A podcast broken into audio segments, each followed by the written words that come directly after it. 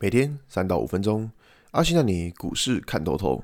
欢迎收听今天的晨间碎碎念。大家早安，我是阿信。今天是一月十三号，礼拜五。先来为大家整理一下昨天的美国股市。道琼指数上涨两百一十六点，涨幅零点六四个百分点。纳斯达克上涨六十九点，涨幅零点六四个百分点。S&P500 指数上涨一点四三点，涨幅零点三六个百分点。费城半导体指数上涨三十四点，涨幅一点二四个百分点。昨天美股四大指数都是一个上涨的情况啊，那尤其是费城半导体指数是涨得比较多，那当然这个是归功于台积电的贡献呢，因为昨天台积电 ADR 是大涨了六个 percent 哦，那这个部分我们等下再来讲。那首先呢，昨天美股上涨一个原因是在于说 CPI 数据的公布，那其实昨天公布 CPI 的数据虽然是从呃，比预期来的小，但其实在公布之后，指数是先往下灌了。但是后来，因为联准会的官员表示说，二月份就是升息一码，那所以说联准会一个比较鸽派的讲法，那才会让整个指数被带上来。不过呢，其实我们来看一下，就是说，其实现在通膨是已经见顶了啦，但是重点在于说。联准会他们今年维持高利率是维持一整年，那还是说会在年底的时候做降息的动作？其实这个东西蛮重要的，因为到底能不能够达到联准会的目标两 percent，其实这个是一个很大的未知数。那现在就是市场上就是气氛好的时候，它就是呃把一些坏的消息，然后把用好消息做解读，那好消息用个更好消息要解读。那如果气氛不好的话，那就是好消息，然后变得坏消息来解读这样子。那所以说，其实这个东西。我个人会觉得说，其实联准会的官员他们这样讲话，当然对于整体的气氛或整体的指数来说，它是一个有帮助的。那只是说，鲍威尔他讲的东西，就是说联准会今年目标，我觉得这个东西还是大家稍微留意一下。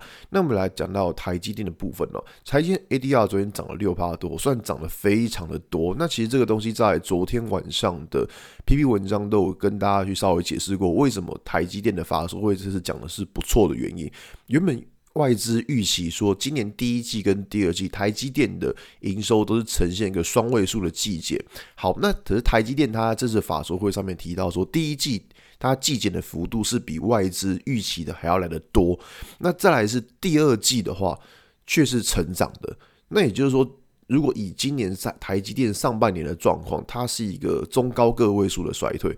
并不是一个像外资讲的，就是或者双位数的衰退，所以表示说它第二季的营收就会开始继成长，呃，这个还蛮厉害的。凭良心讲，这个真的是有点令人意外。那到底营收从哪里来的？这个是个很好的问题。然后外资去预估说，今年全年台积电会是一个衰退的状况，但是呃。台积电昨天法说会上面提到说，今年的台积电还是能够持续成长，这个也是一个蛮有趣的状况。就是说，因为我们相比另外一间昨天也是召开法说会的公司大力光，大力光在昨天法说会上面讲的，就是真的是一个非常的糟糕，就是用惨来形容。对，就是说大力光就是表示说他看不到就是什么明显的复苏啊什么之类的，或是手机下游的库存，然后都还是非常的多。那所以说。嗯，我也不知道台积电的乐观订单从哪里来，因为大大力光讲到说，这手机是很悲观的，然后笔电也是很悲观的，PCNB 都是悲观的，那台积电的订单到底从哪里来？这个真的是一个很好的问题，所以说不知道是怎么回事啊，反正就是。这可我们像我们昨天讲的，大力光被砍单，有被取代性，那台电是没有办法被取代的，只能用这个方式来解读。但如果说大力光的讲法是很悲观的，那台积电的讲法是偏向乐观的话，那我们还是会以就是呃悲观的来来为主了，因为毕竟不要让自己的投资变得太乐观。那只是说台积电这个东西，可以大家可以先姑且先当做是一个呃指标，然后会当做一个想法。但是我觉得说，在今年的状况。